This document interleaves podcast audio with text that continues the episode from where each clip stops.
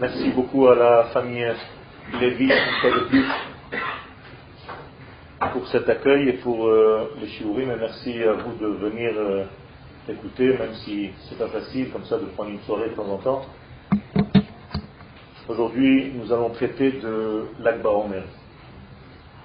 Et d'une manière générale, de ce que représente en fait Rabbi Shimon Bar Yochai en tant qu'être humain et quel est le message qu'il porte en lui, c'est-à-dire quelle est la Torah qu'il est venu révéler dans le monde. Nous avons une règle, tous les exils que l'histoire du peuple d'Israël a connus sont porteurs d'un message. L'exil d'Égypte contenait en lui la Torah. Oubliez l'histoire que vous connaissez. Celui qui était réellement exilé dans cette prison égyptienne, c'était la Torah. Lorsque des êtres humains sont sortis d'Égypte, ils ont en réalité libéré la Torah. C'était la Torah qui était emprisonnée. Bon, la Torah, c'est en réalité une vie. Ce n'est pas des bouts de papier, ce n'est pas des parchemins. On confond aujourd'hui la Torah avec le livre que vous avez dans l'armoire de la synagogue. Ça, c'est recopier la vie sur un parchemin. Mais la véritable Torah s'inscrit dans la vie, elle ne s'inscrit pas sur des parchemins, ni sur des bouquins. Les livres, ce sont des ramasses-poussières. La véritable Torah, c'est une Torah de vie. Et aujourd'hui, malheureusement, étudier la Torah, c'est tout simplement ouvrir un livre. Alors que la véritable étude, c'est la vie. C'est savoir vivre la Torah, la manger, la consommer, la digérer. Donc la Torah était en Égypte. Qu'est-ce que ça veut dire? Ça veut dire tout simplement qu'elle n'était pas dévoilée. Parce qu'il n'y avait pas le porteur de cette Torah, celui qui est capable de la véhiculer par le verbe et par la vie. En l'occurrence, le peuple d'Israël. Donc lorsque le peuple d'Israël n'est pas encore dévoilé dans le monde, la Torah qui est divine, donc Dieu lui-même sous forme d'un message, car Torah veut dire lumière, eh bien la lumière divine est enfermée dans une prison. C'est ce qu'on appelle l'Égypte.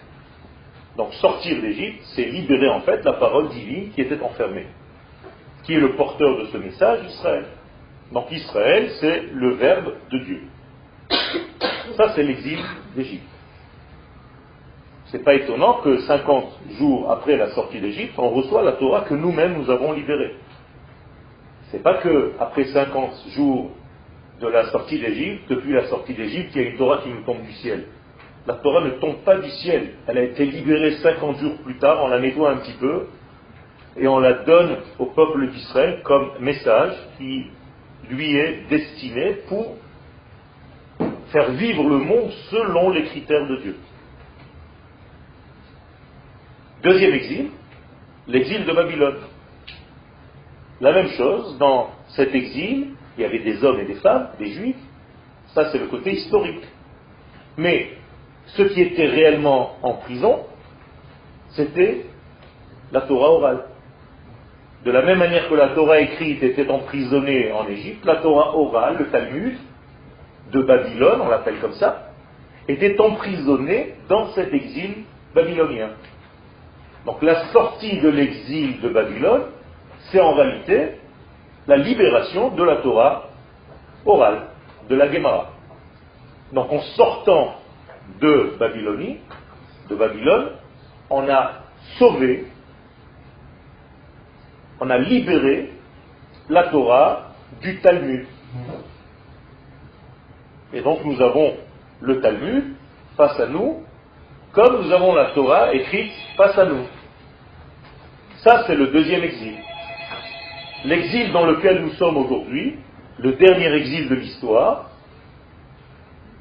c'est, encore une fois, pas l'exil d'être humain seulement, des juifs, des enfants d'Israël, mais c'est l'exil d'une autre forme de Torah. Et cette fois-ci, c'est la Torah des secrets. C'est-à-dire que la dernière phase de tous ces exils, c'est la libération des secrets de la Torah. Donc, je répète, de même que nous avons libéré à la sortie d'Égypte la Torah écrite, de la même façon que nous avons libéré de Babylone la Torah orale, nous libérons aujourd'hui du dernier exil par votre retour sur la terre d'Israël. Vous sortez de vos Égyptes différentes. L'un vient de Belgique, l'autre vient d'Espagne, l'autre vient du Portugal, l'autre vient des États-Unis, celui-là vient de la France. Bien, vous libérez en réalité la Torah des secrets. Donc cette Torah des secrets, ne vous étonnez pas qu'elle devienne de plus en plus au goût du jour. De la même manière que 50 jours après la sortie d'Égypte, on a eu la Torah face à nous, de la même manière qu'en sortant de Babylone, nous avions la Torah orale face à nous, eh bien aujourd'hui, vous allez avoir de plus en plus de Zohar face à vous. C'est-à-dire, vous n'allez plus entendre des cours où il n'y a pas de Kabbalah, caché ou dévoilé, peu importe. Donc tous les cours que vous allez entendre de plus en plus, et dans les années qui viennent, vont être emprunts, remplis de secrets. Qu'est-ce que c'est que cette Torah des secrets? Alors le secret n'existe pas. Le secret est momentané. Qu'est-ce que ça veut dire? Ça veut dire que le secret est nécessaire à un moment donné, mais au moment où on a besoin de dévoiler ce secret, il ne peut plus rester dans son secret. Un homme et une femme qui ne sont pas encore à même de se marier, je n'ai pas besoin de leur donner des cours sur les relations intimes. Mais au moment où ils vont se marier, si je ne leur dévoile pas ce sujet, qu'est-ce qu'ils vont faire? Mais c'est la même chose. Nous sommes dans une période où la Torah qui correspond à cette période, c'est la Torah justement que nous sommes en train de libérer par nos retours d'exil. Et ces différents retours d'exil sont des prélèvements d'étincelles qui prennent la forme humaine que nous avons tous, mais qui en réalité, chacun de nous est porteur de certaines étincelles que l'autre n'a pas. Et la réunification de toutes ces étincelles donne en réalité les retrouvailles de quelque chose de cohérent qu'on appelle la Torah des secrets. Le mot secret en français ne veut rien dire. Car le mot sod en hébreu ne veut pas dire secret. Encore une fois, le secret est secret hier, mais aujourd'hui, il doit être dévoilé. Ou ce qui est secret aujourd'hui, demain devra être dévoilé. Donc le secret est momentané. Mais que veut dire le terme sod que nous avons l'habitude de traduire comme secret Le mot sod en hébreu veut dire entité. Et ça change tout. Ça veut dire que ce n'est plus une Torah fractale, mais une Torah de l'unité une Torah de l'un. Alors que jusqu'à maintenant, toutes les différentes parties de la Torah que nous avons libérées étaient des parcelles, la Torah que nous libérons aujourd'hui par le retour du dernier exil, c'est en réalité la Torah de la cohésion et de l'unité. Je veux dire par là que c'est une Torah qui va faire le lien entre des causes et des effets, que quiconque n'étudie pas cette Torah, ne s'affaire pas à approfondir cette Torah, eh il a du mal à faire le lien entre les choses. D'une manière générale dans sa vie, pas seulement au niveau de la Torah. C'est-à-dire que cette étude est tellement profonde qu'elle transforme son lecteur. Quand j'étudie la géométrie, je ne deviens pas un triangle. Quand j'étudie la Kabbalah, je deviens Mekabel. C'est-à-dire j'ai un sens de la perception, les cabelles, de la réception qui change, qui se développe. Je peux commencer à recevoir des choses. Avant j'étais imperméable, maintenant je deviens de plus en plus perméable. Et donc cette étude est tellement forte et tellement profonde qu'elle transforme l'être qui l'étudie. Et pourquoi cela? Tout simplement parce qu'elle provient de la source même de la vie. Autrement dit, quand j'étudie cette étude, précisément, eh bien j'étudie en fait la vie. La vie me traverse. Je deviens donc plus vivant après cette étude que je ne l'étais avant. Et donc plus je rentre dans cette étude, plus cette étude me pénètre, plus elle me traverse, plus en réalité je vis avec une intensité de vie beaucoup plus grande que quelqu'un de basique. Et plus je suis vivant, plus je deviens, entre guillemets, divin dans ce monde, sans devenir Dieu. Car il y a autant de degrés de vie que de gens qui sont assis dans cette pièce, et beaucoup plus. Aucun d'entre vous ne vit avec la même intensité. Si on prend une échelle de 100, il y en a qui vivent à 10, il y en a qui vivent à 30, il y en a qui vivent à 80 sur ces 100. Ça veut dire que celui, admettons, qui vit à 80%, eh bien, il y a 20% de morts. Vous comprenez? Car il ne vit pas les 100% de sa capacité initiale. Donc si vous vivez à 50% de votre vie, vous avez 50% de morts pendant votre vie. Et en plus de tout ce que je viens de dire, ça change tout le temps. au moment où tu te sens bien, tu peux atteindre les 70, 80. Au moment où tu te sens mal, tu es à 0, 20, 10, 15. Moralité, nous sommes dans une relation entre la vie et la mort tout en étant vivants. Et maintenant, je vais vous dire quelque chose de plus important. C'est que même après la mort, il y a différents degrés de mort. C'est-à-dire pas tous les morts vivent leur mort de la même façon.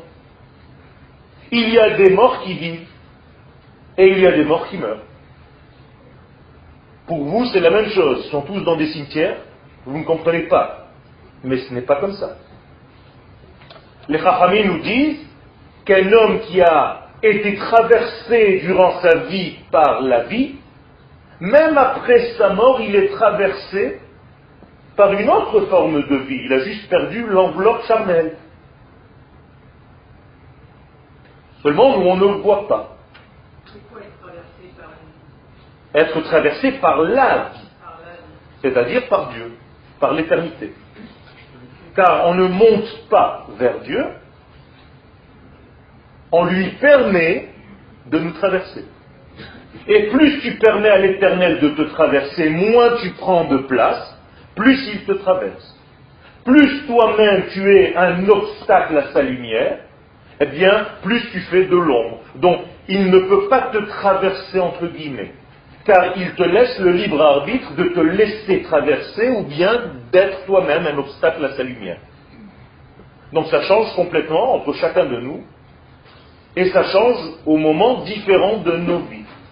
Il y a des moments où nous sommes imperméables parce que nous sommes bouchés, en hébreu tamé, que vous traduisez impur.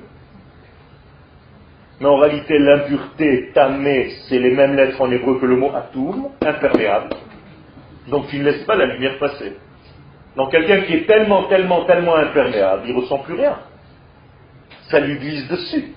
Alors que quelqu'un qui est perméable, eh bien l'eau, les valeurs divines le traversent, le remplissent. Donc il vit du divin. Et donc c'est pour ça que le nom de Dieu, c'est l'être, l'apostrophe. Havaya. Shem, Havaya, le nom de l'être, le nom de l'existence. C'est-à-dire en hébreu, Ani Hove, je suis, au présent, je suis Hove, mais Havayato, de son être. Donc je suis de son être. Vous comprenez? Je vis de sa vie, car il me traverse. Anachnu hovim mehavayato. Im ani hove, si je suis celui qui me laisse traverser, je deviens moi-même un porteur, un générateur de lumière. Donc quiconque me croise s'imprègne de ma lumière. Il a l'impression qu'il est bien dans ma présence, avec moi. J'aime bien quand il est là, je me sens rassuré. Et même si tu as certaines questions, tu risques de les oublier en sa présence. Pourquoi? Parce que sa présence est tellement lumineuse qu'elle masque tes manques. Et donc quand tu es à côté de lui, tu te dis, mince, je voulais te poser une question, mais je ne me rappelle plus. Pourquoi? Parce que tu n'as plus à ce moment même les manques que tu avais avant que cet homme ou que cette femme n'apparaisse et soit à côté de toi. Tu te sens tellement rempli que les manques te manquent. Et c'est d'ailleurs la valeur du Shabbat. Shabbat nous disent les sages, on n'a pas le droit de demander ses besoins. Pourquoi Si tu demandes des besoins Shabbat à Dieu, ça veut dire que tu sens le manque. Or, Shabbat, c'est un jour où tu ne devrais pas sentir le manque. Donc, si tu sens le manque, c'est que tu ne vis pas ton Shabbat au plein régime. Vous comprenez donc que la vie et la mort, ce n'est pas ce que vous croyez. Il y a différentes intensités dans tous ces degrés. Et si je vous disais que dans cette pièce, il y a maintenant énormément de formes humaines sans corps, vous allez commencer à regarder à droite à gauche. Mais c'est la réalité. Cette fameuse Torah de Rabbi Shimon Bar Yochai, qui est la Torah des secrets que j'ai traduit volontairement par la Torah du tout, eh bien elle prend en compte pas seulement ce que vous voyez, mais aussi ce que vous ne voyez pas.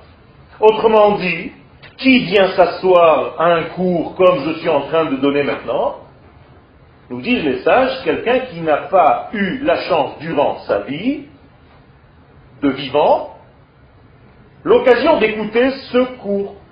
Alors il y a un appel dans un monde parallèle, oyez, oyez, il y a un cours chez monsieur et madame Lévy à 20h30, lundi soir, sur le sujet de l'Akba Omer. Tous ceux qui n'ont pas écouté de leur vivant un cours sur l'Akba Omer sont priés de descendre sur terre. Donc ne croyez pas que vous êtes seulement ce qu'on voit ici. Et donc toutes les âmes en question sans corps viennent, écoutent le cours, terminent le cours et repartent. On appelle en hébreu Ish Talmud, c'est-à-dire elles ont fait un, comment on dit en français? Un complément de connaissance. Et lorsqu'elles repartent là où elles étaient au départ, elles montent d'un degré, c'est-à-dire elles sont moins mortes que les autres. Car même chez les morts, il y a des différents degrés de vie. Et c'est pour ça qu'à Rosh Hashanah, nous ouvrons les livres et des vivants, et il y a aussi des livres qui sont ceux des morts. Sifre Chaim, Sifre Metim. Pas comme vous avez l'habitude de traduire le livre de la mort et le livre de la vie. Non, le livre des vivants et le livre des morts. Car on ouvre aussi le livre des morts pour savoir où le mort en question sera cette année. Selon si ses enfants font quelque chose ou pas. Mon papa qui se trouve là-bas, dans cette porte parallèle, eh bien, au moment où j'enseigne la Torah, il peut aller dire, regardez, mon fils donne un cours, je peux monter de niveau On lui dit effectivement, tu, peux monter, on va écouter ce qu'il est en train de dire, peut-être qu'il dit. Et c'est comme ça que ça marche. Ça veut dire qu'il y a en réalité un mouvement perpétuel de toute la vie, de la même manière que vous changez dans la journée sans cesse. Et vous pouvez, dans une journée, être mort et vivant vingt fois, mille fois. Chaque petit bout d'angoisse, mort. Chaque petite joie, vie. Et vous savez comment on est. Il n'y a qu'à se brancher, vous voyez chez le médecin, toute la journée. C'est-à-dire on est très très instable alors que les morts sont stables. Et la réincarnation Carnet la chair. Réincarner, c'est-à-dire revenir dans une chair. Tout simplement, c'est la neshama qui doit compléter, car ça ne suffit pas de venir à un petit cours. Il y a trop de manque, donc on va voir dans un petit bébé qui vient de naître. Et donc elle va recommencer sa vie pour essayer de compléter en priant, en espérant que cette fois-ci elle n'oublie pas autant de choses qu'elle a oubliées dans sa réincarnation précédente. Il a fait très bonne question. ben Il y a ce qu'on appelle un panier où on envoie ces âmes et elles font un travail, elles se complètent, et au moment où ce panier se vide et qu'il n'y a plus de choses à compléter, on va envoyer de nouvelles formes humaines. Les kabbalistes nous disent, en l'occurrence, que ces nouvelles formes humaines ont commencé à descendre sur Terre à partir de la guerre des six jours. C'est-à-dire qu'à partir de la guerre des six jours, quiconque est né après cette guerre a la chance d'être une nouvelle âme qui n'est jamais venue plusieurs fois. La plupart d'entre nous, on est venu 200 300 fois. C'est-à-dire que chaque fois, on vient compléter quelque chose. D'accord? C'est-à-dire que nous sommes des âmes très vieilles, dans des corps sans cesse renouvelés. Mais ce n'est pas toujours tout qui revient. C'est-à-dire qu'à chaque fois, dans la session de juin, tu as raté juste les maths, tu as eu philo, une bonne note, en maths tu n'as pas eu une bonne note. Eh bien en septembre, on te fait repasser que les maths. Moralité, sur une âme, il y a eu peut-être 200 ou 300 personnes. Comprenez? Car à chaque fois qu'une parcelle d'âme est revenue, elle avait un nouveau corps, et un nouveau corps, et un nouveau corps. Moralité, au moment de la résurrection des morts, eh bien, tous les 300 corps qui ont servi pour une âme vont se reconnaître. Ah, salut, toi tu as fini philo, moi j'étais pour les maths du même programme. Et nous allons savoir qui est de notre Shoresh racine d'âme. Ça, c'est la Torah de la Kabbalah. La Torah de la Kabbalah nous dit, et c'est Rabbi Shimon Bar Yochai, qu'il y a en réalité dans ce monde énormément de choses que vous ne voyez pas, que votre cerveau n'a pas la qualité développée. Il a la qualité nécessaire, mais vous ne l'avez pas développée, vous l'avez atrophiée par 2000 ans de maladie d'exil. Nous avons atrophié nos qualités intrinsèques de prophétie, par exemple. Nous sommes prophètes. C'est-à-dire, de la même manière que tu as reçu le don de la vision, tu as reçu aussi le don de prophétie. Pourquoi ça ne marche pas? Mais parce que tu n'as pas utilisé ta prophétie pendant 2000 ans, comme un muscle qui a perdu ses qualités, ses capacités. Donc il doit faire de la rééducation. Eh bien, on doit refaire de la rééducation pour redevenir les prophètes que nous sommes. Donc nous sommes le cercle des poètes disparus. Hein mais en réalité, c'est nous qui devons être le porteur de cette lumière. Alors, en plus de ce que je viens de vous dire, il y a des différents au niveau des temps. C'est-à-dire que chaque temps diffère et nous donne des possibilités que l'autre temps n'avait pas. Nous sommes maintenant dans le mois de Iya. Le mois de Iya est porteur d'un message divin que le mois de Nissan n'a pas et que le mois prochain n'aura pas. C'est un mois précis. Imaginez-vous à la place de Iyar que c'est un homme ou une femme qui a des qualités que sa voisine n'a pas ou que son voisin de l'autre côté n'a pas non plus. C'est lui. Eh bien, le temps, c'est la même chose. C'est une entité vivante. Et elle a reçu par Dieu, au moment de la création, des qualités qui lui sont propres. Donc le mois de Iyar, comment est-ce que je vais connaître les qualités du mois Je dois étudier donc le temps. C'est difficile d'étudier le temps. Les gens pensent que le temps passe. Qu'est-ce que c'est que le temps? Il est objectif ou subjectif? Eh bien, il est les deux. Il y a un temps objectif, celui du temps qui passe, qui ne dépend pas de moi, qui est dans le cosmos, par la différence des astres et leurs mouvements. C'est comme ça que je gère le temps, que je calcule le temps. Et il y a un temps subjectif, c'est-à-dire celui qui est propre à moi-même. Lorsque j'ai un plaisir à faire quelque chose, le temps passe vite. Lorsque je souffre de faire quelque chose, le temps passe très doucement. Rappelez-vous quand vous regardiez la montre dans un examen où vous ne savez rien. Vous attendiez juste qu'on vous libère, que ça sonne. Et ça passe pas. Tu regardes la montre, il s'est passé trois secondes, il n'y a rien qui bouge. Une seconde, une minute. Alors que quand tu commences à avoir un plaisir, tu te lèves, tu dis, ah, c'est déjà fini, mince. On n'a rien eu le temps de faire. Ça, c'est le temps subjectif. Alors regardez Bergson et regardez d'autres philosophes avant lui qui ont parlé en réalité de tout ce système-là. Je ne vais pas rentrer maintenant, ce n'est pas un cours de philo.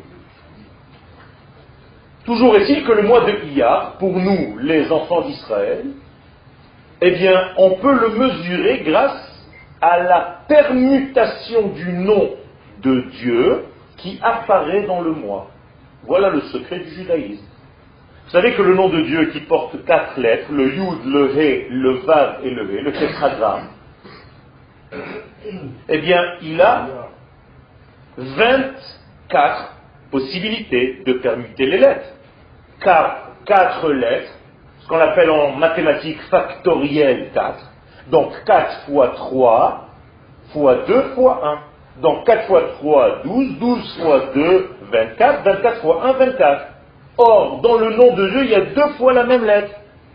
La lettre V. Donc je suis obligé de diviser 24 par 2, ça me fait 12 permutations possibles qui correspondent, comme par hasard, aux douze mois de l'année. Donc nous avons en réalité douze manières d'écrire le même nom de Dieu aux douze mois différents de l'année. Et le Hari Akadosh nous dit que quiconque ne sait pas le nom de Dieu qui apparaît dans le mois en question, eh bien il a en réalité perdu déjà au moins 30 à 40% de la qualité de vie dont j'ai parlé tout à l'heure sur ça.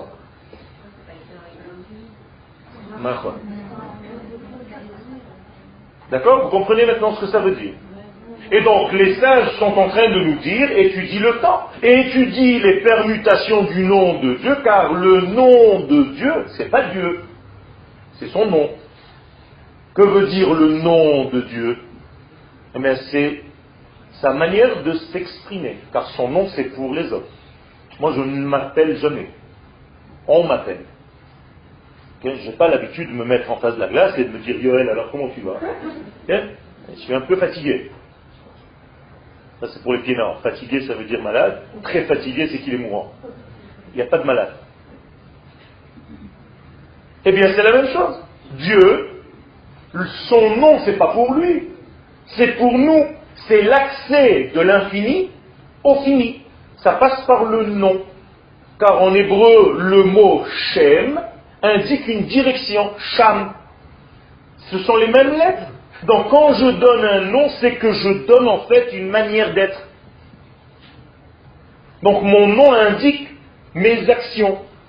Donc le nom de l'infini, lorsqu'il se combine dans cette combinaison du moi en question, eh bien il m'indique les qualités du moi. Alors je vous ai assez tendu, quelles sont les permutations de tous les mois? On ne va pas le faire maintenant, mais on va vous dire juste le nom tel qu'il apparaît le mois de Iyar dans lequel nous sommes. Alors le mois de Iyar, au lieu de Yud, après He, après Vav et après He, ce que vous voyez dans vos livres, eh bien c'est Yud, He, He, Vav. Et il y a le Yud au milieu, au début, ce sont les mêmes lettres, hein. on ne change pas de lettres, juste on permute. Yud au début, deux fois He, et à la fin il y a un Vav. D'où ça sort toutes ces combinaisons? Eh bien ça sort d'un verset. Le verset nous dit, et je prends les initiales, Yit Hallel, pourra louer, Hamit Hallel, le loueur, Haskel, Veyadoa. Écoutez bien, Yit Hallel Yud, Hallel He, Haskel He, au début, Veyadoa, Vav.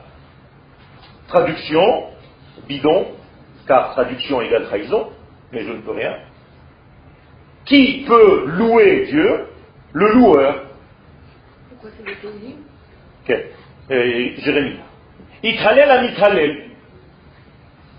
Jérémie nous dit, le prophète, qu'est-ce que ça veut dire? Va louer celui qui louera. Pas louer, hein Louer, louange. Mais même ça, c'est faux. Tout à l'heure, je vais vous expliquer. Qui pourra louer? Haskel veyadoa, celui qui a du sechel et du da'at veyadoa. Autrement dit, le mois de Iyar, il y aura deux fois Ithalel Amithalel. Deux fois le Halel. Incroyable. Les sages nous disent par avant, Akadosh Baruch nous dit, un jour dans l'histoire, le mois de Iyar aura deux fois le Halel. C'est écrit dans le verset. Il fallait là, il fallait. Pas Rosh Chodesh. c'est un Halel court. Je parle de Yom HaAtzmaout et Yom Yerushalayim. Deux fois le Halel complet avec bénédiction, s'il vous plaît. Sans avoir peur. Les gens me disent, oh, je sais pas, on m'a dit, machin. Je lui dis, écoute, quand tu veux dire merci à quelqu'un, tu lui dis pas, je te dis merci, mais je sais pas trop. On m'a dit de te dire merci, mais je ressens pas trop. Ou tu te tais, ou tu dis merci complètement. Faut arrêter de faire des grimaces avec Akadosh Baruch Ou j'ai conscience que tu participes à mon histoire, et je te dis merci de bon cœur en chantant, ou bien je me tais. Mais pour dire le Hallel, nous dit le texte, Haskel Veyadoa, il faut être parmi ceux qui ont un sechel et du da, c'est-à-dire la connexion des choses de l'histoire. Autrement dit, si tu n'as pas la sphère de da'at, qu'est-ce que c'est da'at en hébreu? La connaissance, mais dans le sens biblique du terme, c'est-à-dire la capacité à s'unir à l'autre pour engendrer quelque chose de nouveau. Et là, en l'occurrence, c'est s'unir à qui? À l'éternel. Comment je m'unis à l'éternel? C'est-à-dire notre union intime doit engendrer chez moi des bébés sous forme de nouveautés intellectuelles qui vont sortir de mon être. Donc, quiconque s'unit à l'éternel a des nouveautés intellectuelles, il peut écrire sans cesse. Sans cesse. Il y a toujours quelque chose, il y a des nouveautés qui arrivent, il y a des nouveautés. D'où ça sort? C'est un accouchement d'une maman spirituelle qui, à la force de l'union, elle est tombée enceinte. Or, dans un monde de l'esprit, le temps n'existe pas, donc il ne faut pas neuf mois de gestation, c'est immédiat. Donc tu as toute nuit entre... Ça pluie, ça, ça coule, ça coule, ça coule. Le mois donc de l'IA, a une force en lui depuis la création du monde qui contient en lui la possibilité de prendre une force de source et d'en faire quelque chose au niveau du résultat. Alors regardez bien. Les lettres du mois de Iyar sont quatre. Aleph, Yud, Yud, Resh. Donc vous avez dans le mois de Iyar tout ce qu'il y aura en réalité codé dans ce mois. Donc, Aleph Yud, Eretz Israël. Yom Yerushalayim. Donc, dans le mois de Iyam, vous avez Eretz Israël et Yom Yerushalayim, et Yerushalayim.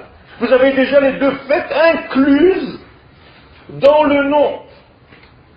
Or, les sages nous disent que le mois de Iyar représente en fait les trois patriarches, Abraham, Aleph, Yitzhak Yud, je suis en train de réécrire hein, Yaakov, encore un Yud, et Rachel, Resh Iya.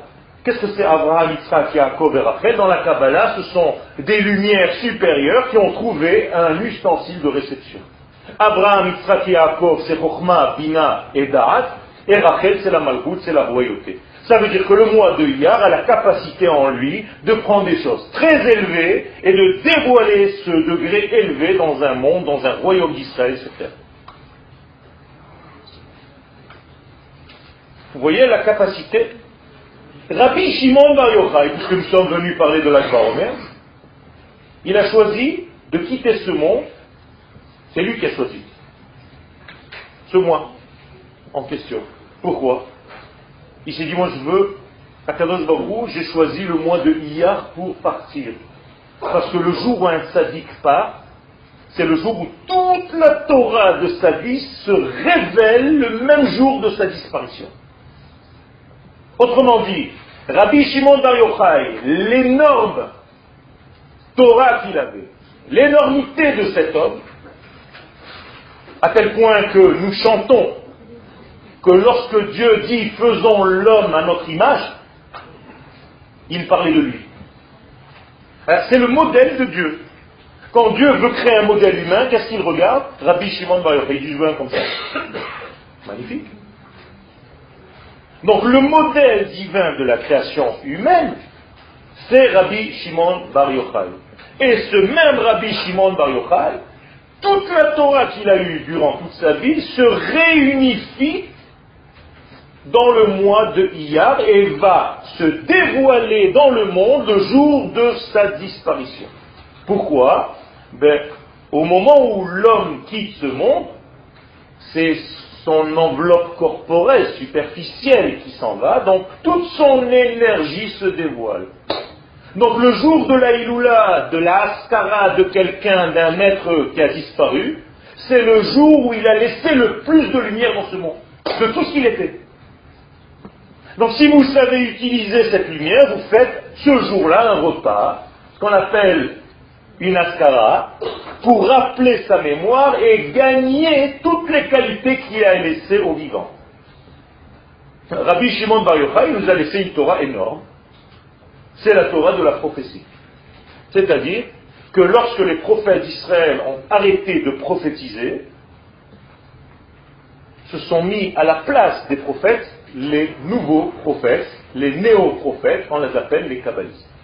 Donc les kabbalistes d'aujourd'hui et de tous les temps, ce sont en réalité les nouveaux prochains prophètes, ou bien les anciens prophètes, comme vous voulez.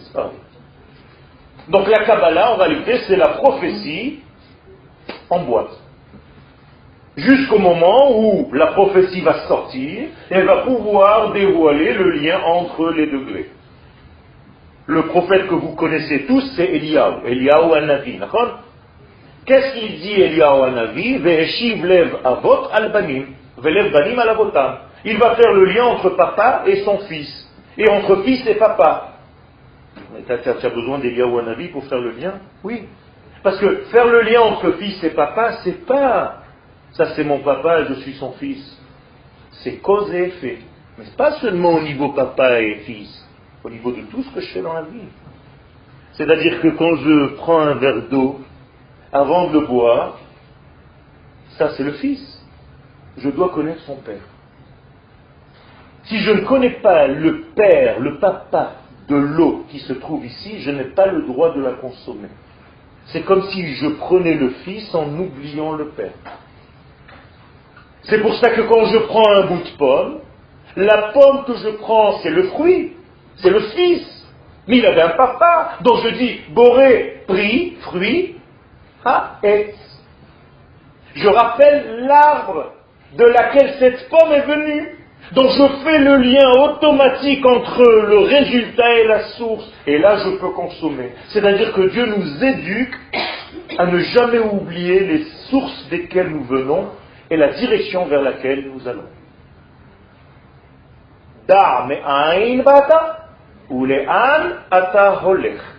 Et si tu ne sais pas faire ce lien, eh bien, excusez-moi, mais c'est l'Agmara, quiconque mange et boit sans bénédiction s'appelle voleur.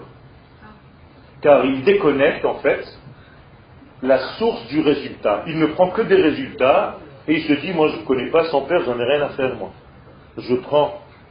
C'est-à-dire que c'est quelqu'un qui ne lit pas en fait les textes, il ne prend que la dernière ligne. Le résultat final, c'est tout ce qui m'intéresse, je ne comprends pas moi tout le reste, laissez-moi tranquille. Ça, ce n'est pas une vie juive. La vie juive, c'est le respect de la racine de laquelle je suis issu, pour me donner à moi aussi une stabilité dans mon présent et un avenir avec mes enfants.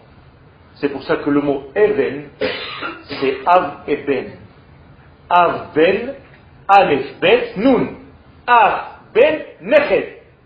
Le mot Even, c'est le papa, le fils et le neveu. Le petit-fils. Pardon. Ou bien la même chose pour la maman. M, Aleph, c'est la même lettre. Bat, Nechda. Maman, fille et petite-fille. Even. Donc quand vous allez dans un cimetière, vous avez l'habitude de les cimetières? Pourquoi vous posez une pierre sur le cimetière?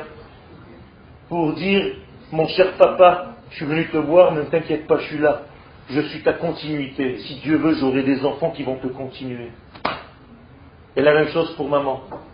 Où est-ce qu'on a une chose pareille? Est-ce que les nations du monde, elles ont une Torah comme la nôtre? Or, si j'inverse le mot Even, je deviens Navi. Prophète. C'est ça la prophétie. La prophétie, c'est en réalité une science qui sait quelles seront les conséquences de deux degrés qui s'unissent dans l'univers? C'est ça le prophète, c'est pas celui qui va savoir ce qui se passe demain, ça c'est pas de la prophétie, c'est du bidon. C'est une science exacte, divine. De la même manière qu'un scientifique sait exactement que si je mélange tel produit avec tel produit, j'aurai tel autre produit, eh bien un kabbaliste qui est en réalité un nouveau prophète sait que en faisant telle chose, on aura telle conséquence et le couple de ces deux va engendrer une troisième énergie.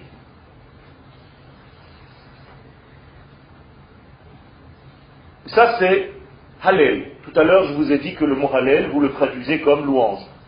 D'accord? Je loue Dieu. Moi je préfère l'acheter. Mais louer, ça ne veut rien dire. Le mot Hallel, d'ailleurs le mot Hallelujah que tous les goïs disent, ça vient de l'hébreu. Hallelujah.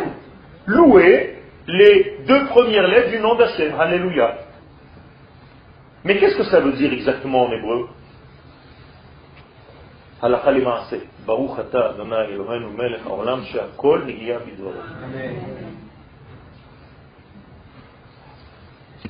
Est-ce que quelqu'un d'entre vous sait représente le mot Hallel en hébreu J'ai fait exprès de, ponctuer le lamet, car c'est comme ça qu'il faut le dire. Hallel. Vous savez ce que ça veut dire? Définir. Difficile à savoir. Hein. Il faut étudier l'hébreu. Ulpan.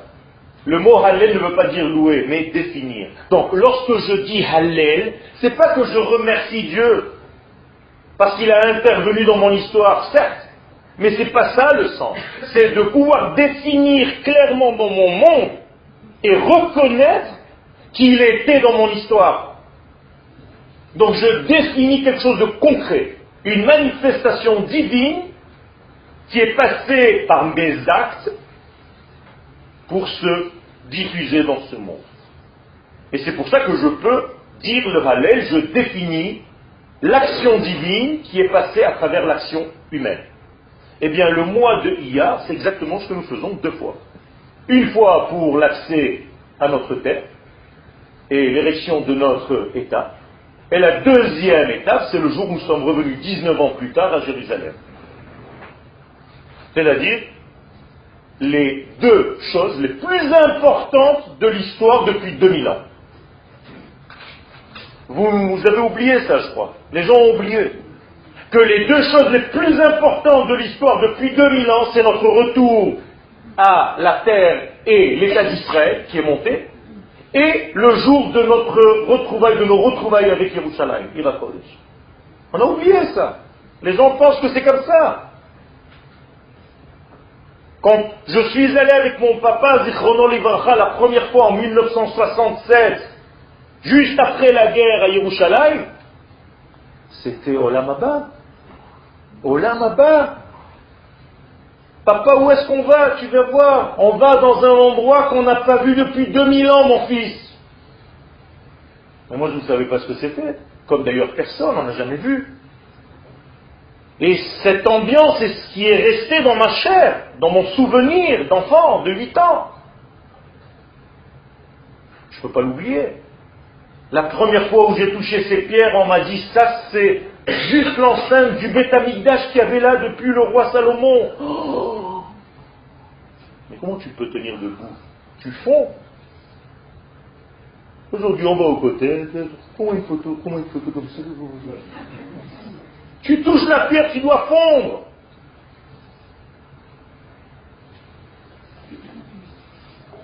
Ça c'est la Torah des secrets. Torah des secrets donc, Torah des liens. Torah de ce que tu vois et ce que tu ne vois pas. Torah de la science avec les secrets de la vie. Car il n'y a pas de contradiction. Au contraire, la science vient dévoiler ce que la vie donne.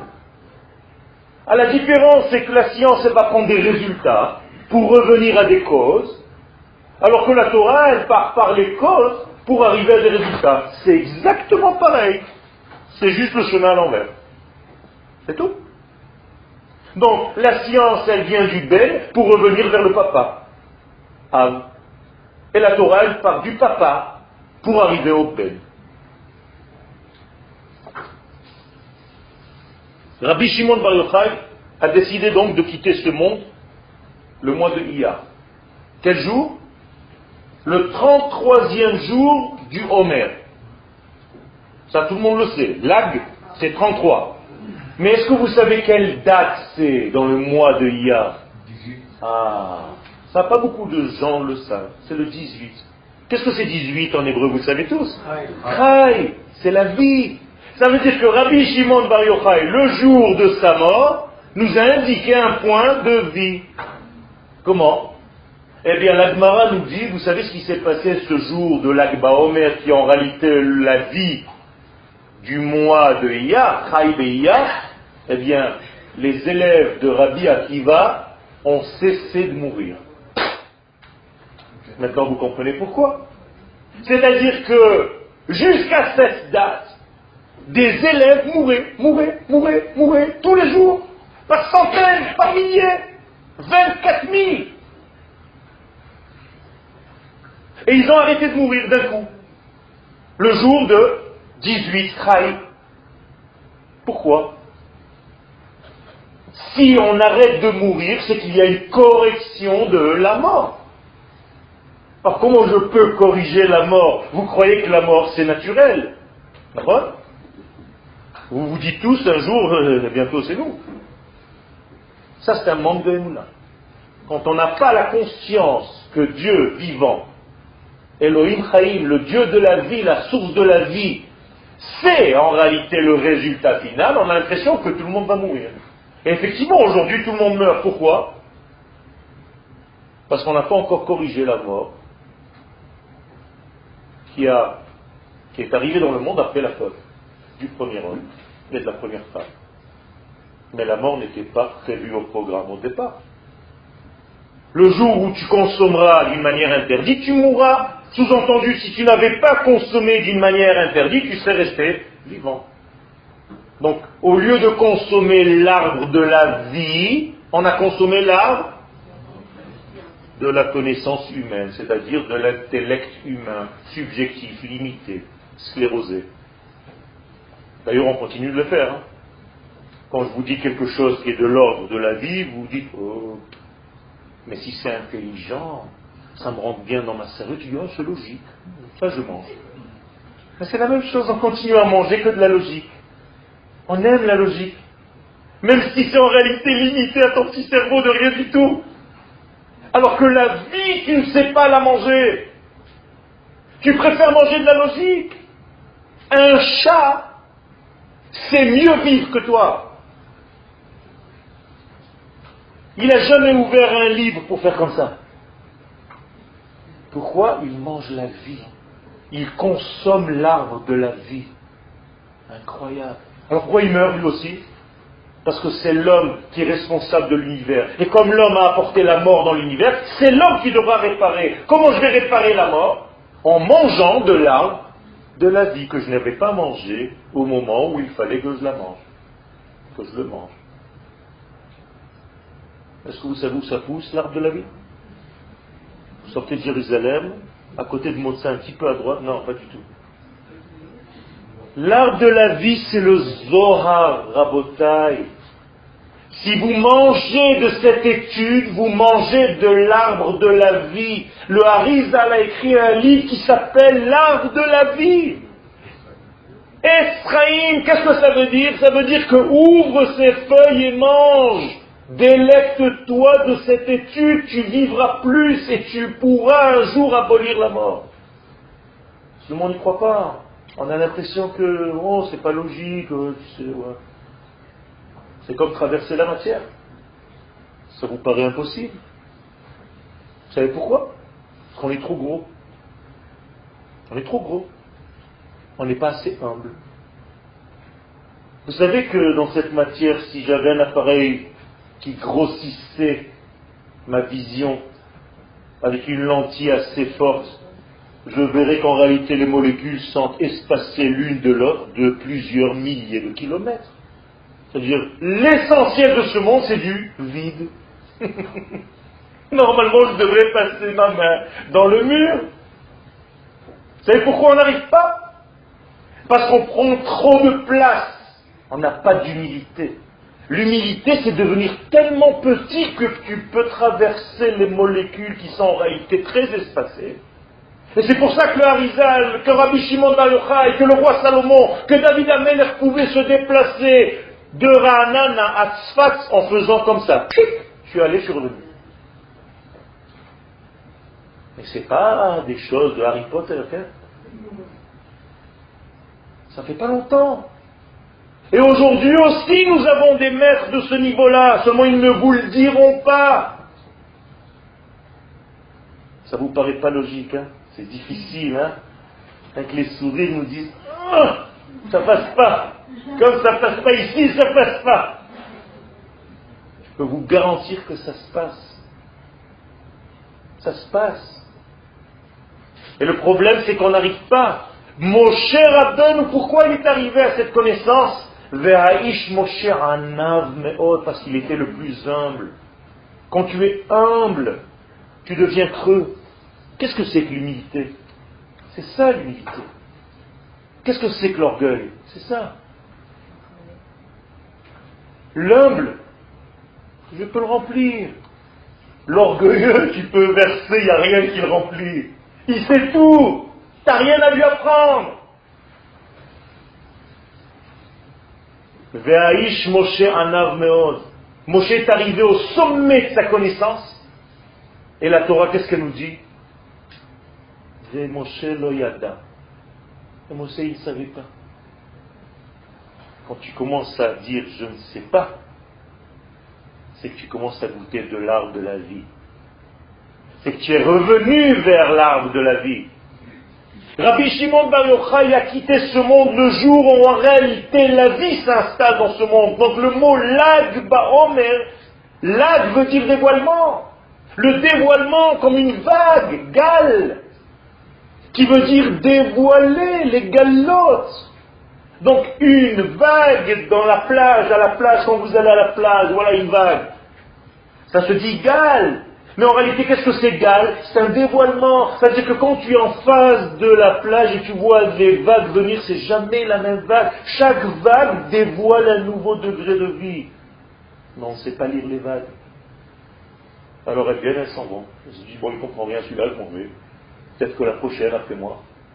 Et en reculant, il dit à son copain, c'est pas la peine de s'en il ne comprend rien celui-là. Eh bien, l'Akbar Homer s'est dévoilé ce qui est caché dans le Homer. Et qu'est-ce qui est caché dans le Homer, qui est tellement grand? Eh bien, c'est ce que je suis en train de vous dire à Botaï, c'est que ce mois-ci, il a la capacité à dévoiler les tenants et les aboutissants, les liens entre toutes les choses. C'est comme s'il y avait des nœuds qui faisaient des tissages. Vous voyez les traces que vous avez sur ce plafond? Imaginez-vous que ce sont des causes et des correspondances eh bien l'homme qui rentre dans cette étude commence à faire des liens entre toutes les choses de ce monde. C'est extraordinaire, c'est incroyable, ça fait peur. Il commence à voir des degrés, il commence à sentir, à pressentir, à vivre, pas une maladie, d'un syndrome de Jérusalem, une réalité de vie qui change, qui transforme l'être et qui le rend plus heureux, plus optimiste, plus équilibré, plus vivant, plus joyeux. Et dans tous les domaines de la vie, ça va ensemble. Ça, c'est le secret de l'Akba Omer. Je vais vous lire juste un petit passage, et je termine avec ça, du Rav Kook, qui correspond au secret de la Torah. Quelle est l'étude profonde de base que nous devons étudier Shel de cette fameuse sagesse de la vérité. La Torah de la Kabbalah, on l'appelle la sagesse de la vérité. Emouna. Il répond tout de suite, le Rav Emouna. Qu'est-ce que c'est Emouna? La foi? Non. Arrêtez avec ces traductions bidons. Qu'est-ce que c'est Emouna? Quelqu'un d'entre vous sait le véritable sens du mot Emouna? Non. Hein? Emouna, les Amen. Mazé les Amen en hébreu Certifié. Ne'eman. Ne'eman la makor, certifié conforme à la source. Ne'eman, donc les Amen, c'est certifié. Donc qu'est-ce que c'est qu'en réalité la Emouna? La certification de qui? Ben, De celui en qui tu as Emouna. En qui tu as le plus de Emouna? Il fait une très bonne réponse. En moi-même. Car tu vis ta vie. J'ai pas besoin que tu me prouves maintenant que tu vis, tu vis. C'est la plus grande preuve que tu es dans la Emouna, tu vis. En quoi c'est le plus difficile d'avoir la Emouna? Un cadeau, je beaucoup. Parce que avoir la Emouna à Kadosh Baruch c'est le vivre. Est-ce que vous vivez Dieu comme vous vivez vous-même? C'est le début de mon cours. Je vis de son être. Est-ce que je vis Dieu? Est-ce que je suis tellement, tellement persuadé que j'ai ma petite vie à moi-même, je suis complètement déconnecté C'est pas ça la vie. Le Rab nous dit, la véritable étude de la Kabbalah, c'est commencer à vivre l'éternité. Moralité, si je vis l'éternité à son plein régime, je ne peux jamais mourir. Je ne devrais jamais mourir. Donc toute forme de mort à cause de cette descente, de cette chute de l'humanité. Et donc ça s'appelle profaner le nom de Dieu. Pourquoi ça s'appelle profaner le nom de Dieu? Mourir, c'est profaner le nom de Dieu. Pourquoi? Hein? Parce que Dieu c'est la vie, donc qui gagne? La mort. Donc la mort a gagné la vie. Il n'y a pas plus grande profanation du nom de Dieu. Vous comprenez, c'est tellement logique. Et donc normalement, le jour où la mort disparaîtra de notre vie, qu'on reviendra à la vie, eh bien ça sera du qui douche Hachem. En attendant, il y a du chilou Hachem. Quel est l'inverse de chilou Hachem Qui douche Hachem. Donc qu'est-ce que je dois faire quand il y a un mort pour compléter le vide? Un kaddish. Le kaddish, c'est du qui douche Hachem. Je remplis le vide. C'est-à-dire Dieu a été profané, donc je suis obligé de dire un kaddish pour sanctifier là où il y a du vide parce que j'ai honte. Incroyable, c'est incroyable le judaïsme rabotaï, c'est énorme. Et le Rav nous dit, et notre génération, kol de machalat qui est tellement malade de kfira, qu'est-ce kfira Kofer, du négationnisme, je, dirais.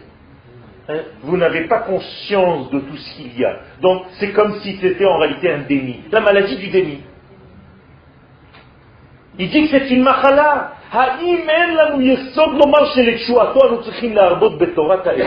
Quelle est sa guérison, dit le Rav? L'étude de la Emouna. C'est-à-dire étudier comment certifier Dieu. C'est la véritable étude. La véritable étude, c'est étudier comment certifier l'éternel dans toutes mes actions. C'est-à-dire, qu'il doit être ici, dans ce monde, un conducteur de sa vie, à tel point que je n'ai rien d'autre que ce qu'il me donne et je vis en réalité par la vie qu'il fait passer par moi. Or, si je certifie, comment on dit certifier en hébreu On a dit mais aussi mais ou char. Ishour, qu'est-ce que c'est un Ishour Une permission, autorité, autorisation, Ishour. Donc si j'ai un Ishour, je suis mais ou char, je deviens heureux. Vous cherchez tous le bonheur, Plus vous allez certifier Dieu dans votre vie, plus le bonheur vous remplira. Le bonheur, c'est pas de se faire des petits kiffs à droite, à gauche, machin. Tu te lèves le matin avec une gueule enfarinée, tu te dis, ah, c'était super. Un véritable homme qui est Meuchar, et Taboré. Celui qui certifie le divin, le divin devient lui-même heureux. Et donc il faut étudier cette étude. Kolzman. Alors là, c'est le coup de grâce. Chez orthodoxia, Omeret, c'est le Rafouk. Hein. Tout le temps où l'orthodoxie, hein, la religion, malheureusement, Omeret Be'akshanout, qui est têtu dans sa tête et qui dit Dafkallo, on ne veut pas. Le Rak Gmara Poskim, on ne veut pas étudier le Zohar, on veut étudier que la Gmara et la Halacha. Levadam, lo Agada, lo Moussar, lo Kabbalah, Rafouk, hein. Igrot,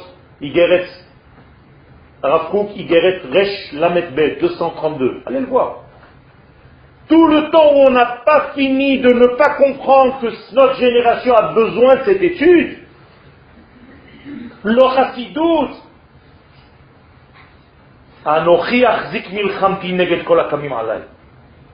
moi, le Rakouk, je veux me battre contre tout cela.